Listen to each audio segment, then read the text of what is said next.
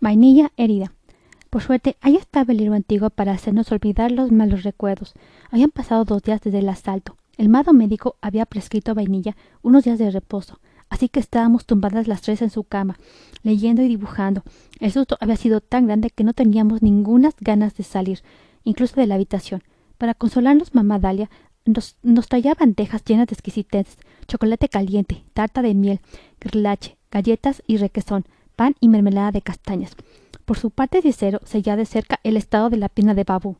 ¿Te duele aquí y aquí? ¿Puedes hacer así? No, debe, deberáis mimarlas tanto, ha oído decir a Tomemilla. En el fondo han, han desobedecido las normas. Solo venía y por detrás de su sombrero nos había defendido Dalia. Ya sabes cómo es Babú, no soporta perder nada. Tendrán que haber pedido ayuda en vez de correr fuera de, fuera de, de la muralla.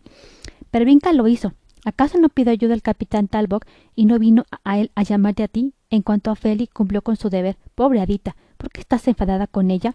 ¿Quién ha dicho que está enfadada con Feli? Solo digo que si cada vez que se meten en problemas la vais a consolar así, adiós muy buenas, nunca aprenderán. Además, no creáis que no, que no he pasado miedo. No hago más que pensarlo. La manada, esas voces que todavía se oyen y vienen de los bosques. Ah, cómo me gustaría que todo hubiera acabado y tras, decir esto Tomemilla bajó a la habitación de los hechizos y ahí se quedó hasta bien entrada la noche. Desde que habíamos vuelto a casa no me había, no me había llamado para la hora del cuento. De disgustad, de infeliz de mí. Qué mal me sentía. ¿Habéis notado que Menta Florida y su madre tienen el mismo apellido que nuestra madre y tía Tomemilla? comentó Pervinca. Sí, ¿y tú has notado que Menta Florida tiene un lunar color violeta en la tripa precisamente como el tuyo? Respondió Pervinca. ¿Y qué creéis que Metaflorida es una antepasada nuestra? preguntó Vi. Yo creo que sí, dijo Babú. Fíjate también en, nuestra nariz de, de, patata, ¿no? Pero en el carácter Metaflorida me recuerda un poco a Shirley. Tiene razón, y un poco también a Flox, y Dufus me recuerda a Grisam. Bueno, puesto que tienen el mismo apellido, Dufus debió de ser pariente tuyo. Alguien llamó a la puerta de, de casa. Dale abrió. Después cerró y subió la escalera de nuestra habitación. Ha llegado los deberes, queridas mías, anunció al entrar. No podemos hacerlos, dijo Vainilla. Estamos adoloridas y muy asustadas todavía. Venga, venga, dijo Dalia. Ya es hora de que volváis al trabajo. Dentro de un par de días regresaréis al colegio y no podéis ir retrasadas. ¿Quién los ha traído? pregunté. El hada de Iben, y me ha traído y me, ha dicho que te salude, Jala, que, que, que se os dé bien. Pervinca dividió los deberes entre su hermana y ella. ¿Cuántos? descubrió desconsolada. Eh, acá hay una notita, exclamó Vainilla. Es de Flox. Dice, dice que esta tarde vendrá a dar clase de magia con nosotras, aquí. No sabía que hubiera clase de magia esta tarde, dije. Os manda saludos y dice que en el colegio no, no se habla de, de ninguna otra cosa que, que del asalto y, y de nosotras. ¡Wow! De repente vi a Pervinca sonriendo al abrir otra, al, al, abrir otra notita. ¿Y esa? pregunté. ¿También es de Flox? No, respondió Pervinca volviendo a doblarla. Ah, entonces es de Grisam, dijo Vainilla con una vocecita estúpida, que cuenta cosas mías. Claro, pero al menos podrás decirnos si él también va a venir a la clase de esta tarde. No, no creo. Sus padres prefieren que estudie magia en su casa con su tío Duff. ¿Sobre qué creéis que será la clase de hoy? No lo sé, dijo Pervinca, pero imagino de, que irá el, el, el rapapolvo de tía Tomemilla. No se sale del pueblo. Tomemilla lo había escrito diez, diez, diez veces en, la pizarra. No se sale del pueblo. Ya sabemos de qué, trata, de qué trata la lección, susurró Pervinca a su hermana. ¿Qué magia es? preguntó Flox. Había llegado a nuestra casa acompañada por su tía Hortensia. Después, después de haber hecho mil carantoñas a las niñas, se habían puesto el uniforme de aprendices de brujas y habían bajado a la habitación de los hechizos. No es una magia, dijo la Tomemilla, es una orden. Ay, murmuró Flox, ¿cómo os tenemos que decir que ya no basta con, que os mantengáis lejos de los lugares prohibidos? prosiguió Tomemilla, que el enemigo está fuera de la muralla, y que algunos dicen que, incluso dentro han, han encontrado huellas de extraños animales en los jardines, y, que hay cosas que han desaparecido. ¿Qué cosas? preguntó Pervinca. Barcos, por ejemplo, y las redes de Meun Magdale, el portón del viejo ayuntamiento, la valla de los Timus, los los postijos del faro, la manada entera de los bulgue y casi todos los utensilios del herrero y los del, y los leñador Macduff y muchos árboles. ¿Ha desaparecido el, ha desaparecido doble? No, él no, por fortuna. ¿Y qué hace el enemigo con esas cosas? Mejor que no os lo diga, contestó Tomemilla sacudiendo la cabeza. Nosotras hemos visto una manada, dijo Vainilla. Bueno, para ser sincera, Feli y yo solo la hemos oído. Pervin, en cambio, la ha visto de verdad. Lo sé, pero si no me equivoco, no eran vacas como las de los Bucle, ¿verdad, Pervinca? Parecían lobos grandes, grandes lobos negros, casi tan grandes como caballos. Esto no nos lo habías, no nos la, lo habías dicho, exclamó Vainilla. No, no quería asustaros, dijo Pervinca. No, noté cómo se, me aflojaban mis antenas. Es culpa mía, dije. No debí permitir que salieran. Entonces, así, así, así tienen que ser las cosas. Tenemos que prohibiros que salgáis de casa para salvaros la vida. Inquirió Tomemilla. Su tono era un poco más dulce y, ya, no, tenía los ojos en forma de plumero. Se, le ponían así cuando regañaba a las niñas. No, tía, dijo en voz baja Vainilla. Lo, lo hemos entendido, pero Pervinca no tiene nada que ver. Es más, ella me salvó la vida. Fue, fue, fue muy valiente. Sí, también lo sé, dijo Tomemilla, y te estoy muy agradecida, Vi, pero fue toda una imprudencia. No lo vuelvas a hacer. Ahora, por favor, saca los cuadernos de magia. Vamos a aprender a distinguir a un animal de verdad de uno mágico, de un mágico, de un mágico convertido en animal. Tomemilla borró la frase de la pizarra y escribió el título de la lección. Zoología y hechizos. Ejercicios para distinguir a un animal de un mágico transformado. ¿Cómo se sabe si un animal es un mago transformado? preguntó Flox. Tenéis que, que decírmelo vosotras. Yo solo os daré algunas pistas y, deberes que hacer. ¿Y es útil sa saberlo? preguntó Vainilla, mientras su tía le ponía so sobre su mesa un gran sapo marrón.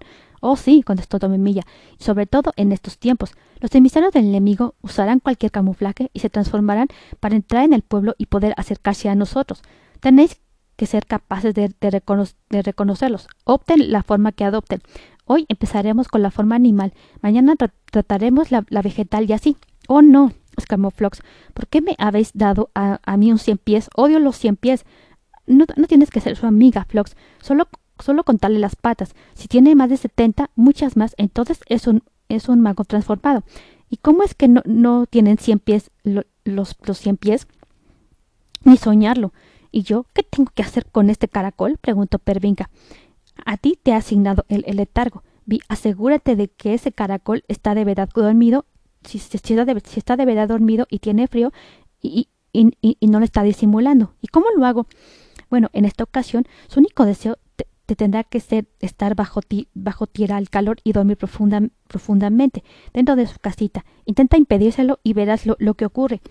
Si me, si me gastaran a mí una broma como esa, amordería masculló Pervinca. ¿Ves? Eso ya es una buena señal, se burló Tomemilla. Ellos no muerden. Panilla, mientras tanto, había tratado de besar al sapo, pero el bicho no había querido saber nada y todavía se estaban peleando. Santo cielo, babú, así no, intervino Tomemilla. Los sapos odian que los besen. Vale, entonces ¿puedo decirte con seguridad que esto es un sapo? dijo ella perdiendo la paciencia. Sí, pero esa no es, no es la manera. No podemos ir por ahí besando a, a todos los sapos del valle. ¿Y entonces cómo se hace? Hay un sistema, por ejemplo, trata de observarlo atentamente mientras captura una presa. Las niñas dejaron la habitación de los hechizos medio divertidas y asqueadas. Antes de salir, Pervinca le dio las gracias a Tomemilla por el libro antiguo. Me está gustando mucho, dijo. Tendría que preguntarte muchas cosas. Me lo imaginaba dijo sonrió Tomemilla. Adelante, pues. Para empezar, Picard y Dufus Bulldog eran antepasados de los Bulldog de los Bulldog que, que, que con, los Bulldog que conocemos. Sí. Y es pura casualidad que el guardián del faro se llame Picard como el padre de Dufus, o él, es también un descendiente tuyo.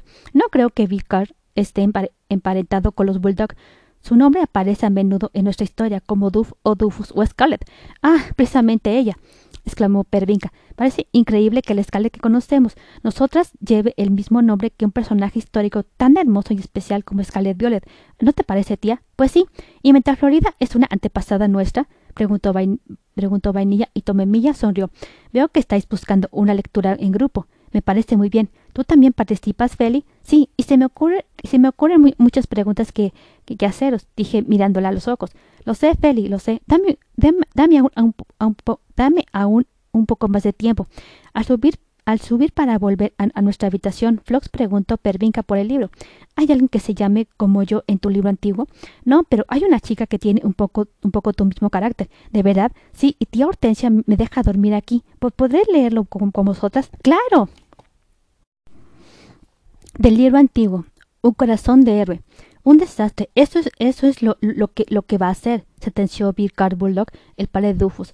Se le obligó a participar, perderá en todos los juegos para desafiar, desafiarme, y si no, y si no, no le obligo el y si no le obligo el deshonor caerá sobre nuestra familia. Habla con él, sugirió su hermano Grisamot, llegar a un acuerdo, a un, a un compromiso, querrás decir, con un mocoso de, de 16 años, y después, según tú, ¿cuánto, ¿cuántos te tendré que aceptar? Soy su, soy su padre, tengo 20 años, año, tengo 20 años, este, tengo 20 años más que él yo soy quien, quien decide lo que es justo y sin compromisos.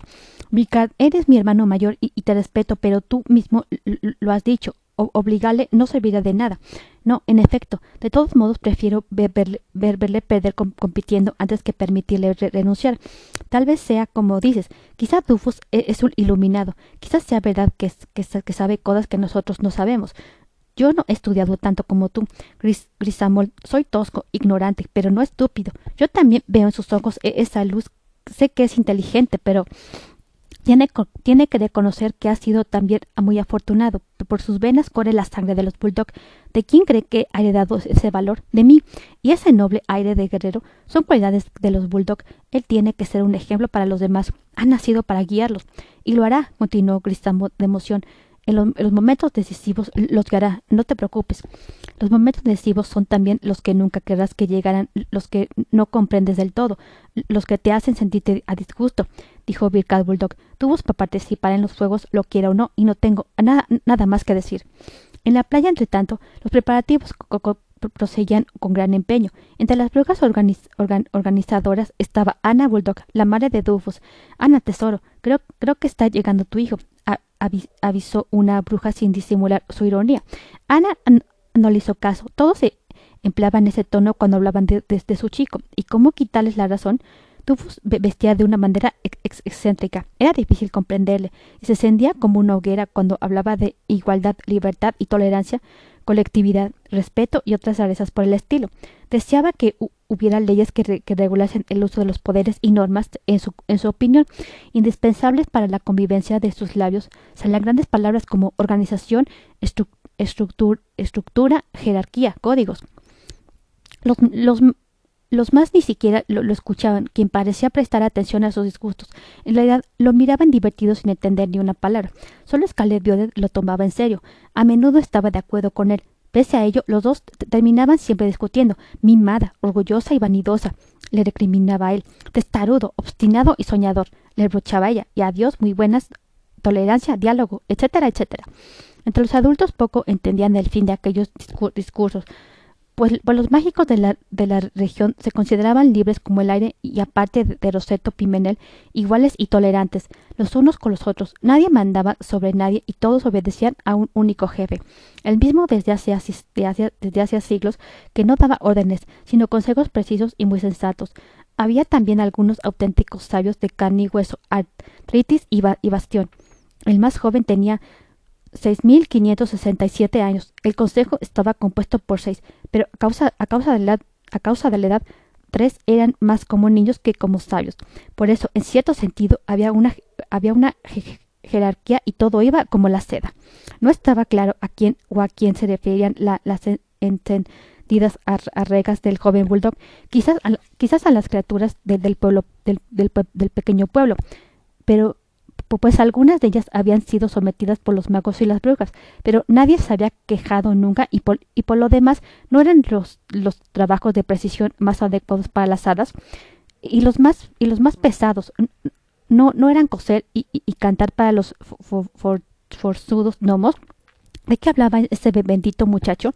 Ni siquiera Ana entendía bien a su hermoso hijo, pero confiaba en él y a veces tenía incluso el presentimiento de que Dubus llegaría a ser algo grande. Viéndolo llegar tan obligado a la playa, no pude evitar sonreír y suspirar. ¿Qué traes hoy en la cabeza, Dufus querido?